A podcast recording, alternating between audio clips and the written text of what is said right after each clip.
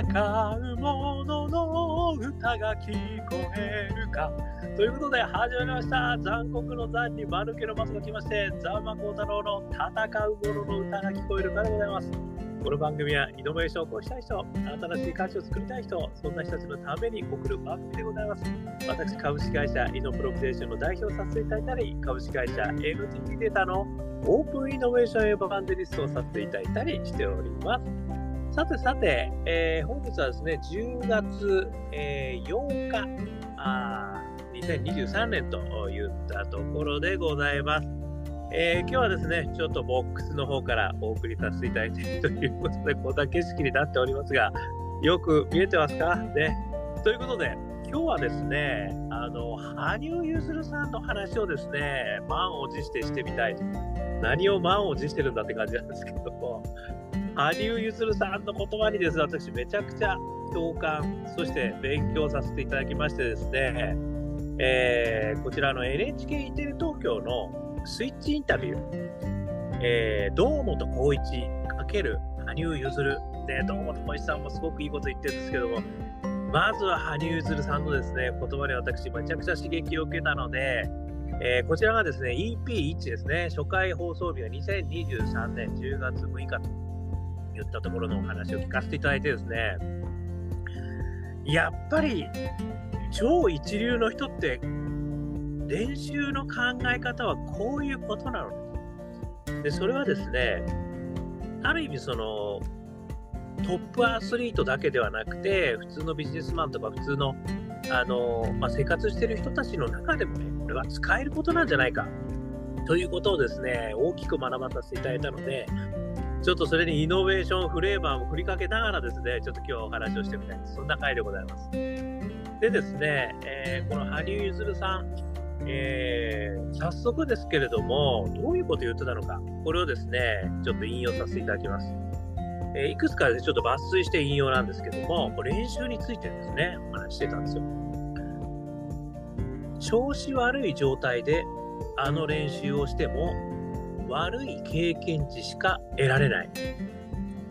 どれだけいいフォームで、いい感覚で、いい感触を続けられるかということが大事。良いものを学習していく作業が自分の中では練習だなって思ってます。と言ってたんですよ。私ちょっともうこれに衝撃を受けましてですね。まあ、なぜかというとですね、基本的に練習はうまくいかないから練習するんですよね。ここはね、全く考え方違うだなということで、今日の題名はプラクティスイノベーションという形にさせていただいたんですけれども、練習の考え方が根本的に違う。ここにイノベーションがある。これが超一流なんだっていうところですね。3つのポイントでね、ちょっとお話してみたいと思います。まず1つ目。できるから練習する。なんですよ。逆に言えばできないから練習しないんですよ。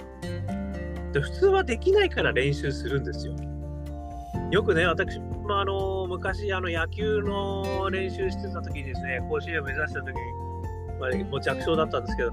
とにかく素振りする。で、打てなかったら素振りする。とにかく、豆ができて血豆になっても素振りするみたいなね。いや、ことやってたんですよ。違うんですよ。超一流は。これはですね、あの、できるイメージを持っておくために練習してるんですよね。このね、もう逆転の発想なんですよね。だから、本当に私なんかもそのアプリになったら練習しろね、あの、とにかく練習しかないんだみたいなことで、その中からフォームがこう少しずつこうってくるんだよみたいなことを思ってましたよ、今の今まで。違うんですよ。こう悪い練習をしてしまうと、そのイメージが本番に出ちゃうって言ってるんですよ。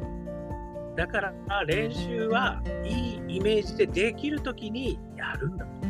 要はいいコンディションの時にやるんだっていうことなんですよね。これはね、もう逆転の発想ですよね。めちゃくちゃ勉強になりました。そして2つ目。逆転のマインドセット。で、これは精神論、根性論からの転換なんですよね。やっぱりその追い込むんだと。ね、昔はあのよくね、野球やっててもね、夜間で水飲むなみたいなこと言われてたんですよ。練習中は水飲んじゃいけないみたいな。まあ、そういった精神論、根性論はダメだよって話はね、最近になっては否定されてはいますけれども、でも、いいイメージを、あの、やっぱり持ち続けるために練習するんだっていう、このマインドセット。要はその、スト、スランプから脱するために練習するんじゃないんですよね。いいイメージを持つために練習するんだ。つまりその練習って何のためにやるのと言った問いに対してですね、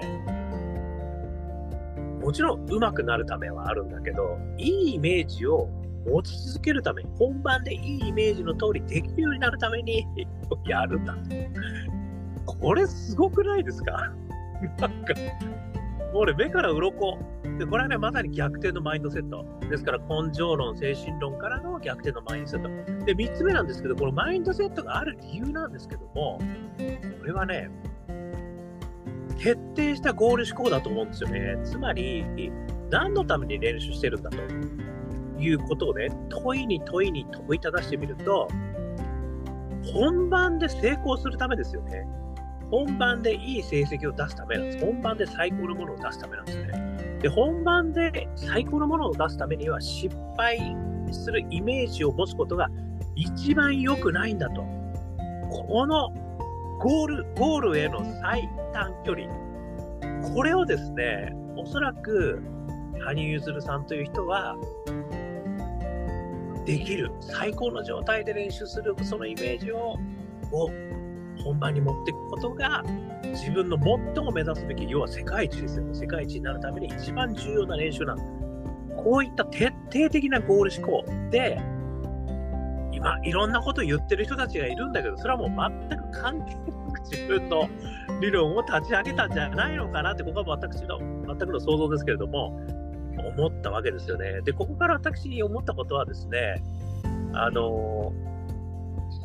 超一流になるためには、努力か才能かっていう本がね、私何回も紹介させていただきます、アンダーソンさんのめちゃくちゃ大好きな本があるんですけど、一番最初にあるのが、最高の教師に学べっていうのなんですよ。で、その理由はですね、最高の教師は超一流になるための道筋の最短距離を知ってる人間だからっって理由なんですよ。私もこれに、うわ、やっぱり羽生結弦さんに習いたいっていうふうに思ったんですよ。まあこれはね、まあ、フィギュアスケート私何もやってませんからあのあれなんですけど、やっぱりそういう人に支持することによって、もう全く今までのその基本的な論理とか関係なく、まあ、もちろん備えてるとは思うんですけど、やっぱり自分が到達したという、その最短距離の道のり、これを知ってる人なんですよね。だからそれは、ある意味常識とは関係ないんだと私も思うんですよね。だそういう人に支持しようと。これはね、やっぱり私、あのまあ、まさにね、スポーツの世界の話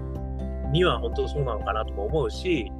これはね、もうビジネスの世界とか、普通の人生においても、この3つのね、あの話っていうのは、本当に役に立つことなんだろうなと思ったんですよね。1つ目、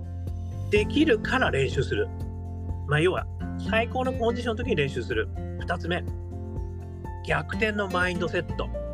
精神論、根性論から転換する。で、3つ目、徹底したゴール思考。達成への最短距離。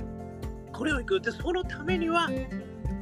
最高の最短距離を知っている最高の教師に習うんだ。ね、皆さんの最高の教師、ここにいます？私、ね、イノベーションの最高の教師になりたいな、ということも含めまして、えー、今日のお話でございました。これはね、普段ね、だからやっぱりその、フォーマンスが出ないときに、やっぱりやっちゃいけないんですよ、いろいろ。ね、普通のビジネスマンでもね、普通の生活の中でも、やっぱ最高のパフォーマンスが出るときにやって、そのイメージを自分の中にもきれいにあの持っておくことができるっていうことをね、やっぱり心がける。で、それを本番にこう、マインドセットとして持っていく。それがまさに、あの最高の本番ができるまあ、こういうやり方、もうね、目から鱗落ちまくりです。素晴らしい。ということで、ね、NHKE テレ東京スイッチインタビュー、ね、この大本さんの話もね、すごくいいんで、ぜひぜひ見てみてください。これ、NHK プラスで見れるんじゃないか、まだ。えー、で、EP2 もね、きっとあると思うんで、えー、ぜひぜひ、えー、見ていただければと思いますし、参考になりましたら幸いです。ということで、えー、ポッドキャスト、YouTube 毎日話します。よかったら登録してくださいね。そして、えー、Facebook、Twitter ね、えー、よかったらコメントいただけると嬉しいです。さらに、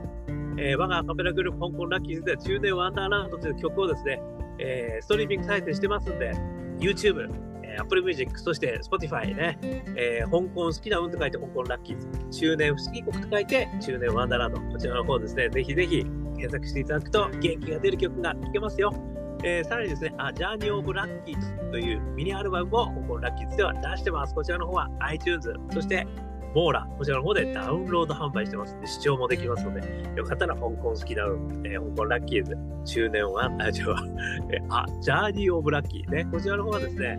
えー、香港ラッキーズ商店、こちらの方でも CD 販売してますんで、イベントで検索してみてください。えー、そしてですね、一人からでもイノベーションできる、そんなことを書いた本、オープンイノベーション21の秘密、こちらも電子書籍、リアル書籍、両方あります。私が書いておりますので、1時間ぐらいで読みちゃうけれども、21のイノベーションの秘密が手に入っちゃう本でございますので、よかったら見てみてください。えー、こんなことを話してる私ですけども、普段はイノベーションのコンサルやってますので、イノベーションのお困りごとがありましたら、お気軽にご連絡くださいませ。さらにですね、えー、何度でも挑戦できる世界を、えー、起業家を応援するプラットフォーム、これもやってますので、スタートアップスエマージェンスエコシステム、ね、えー、ぜひぜひ起業家の皆様、何か価値を作りたい、活動をやりたい方々、えー、ぜひお気軽にお問い合わせくださいませ。ということで、今日も聞いていただきましてどうもありがとうございました。それでは皆様頑張りましょう。また明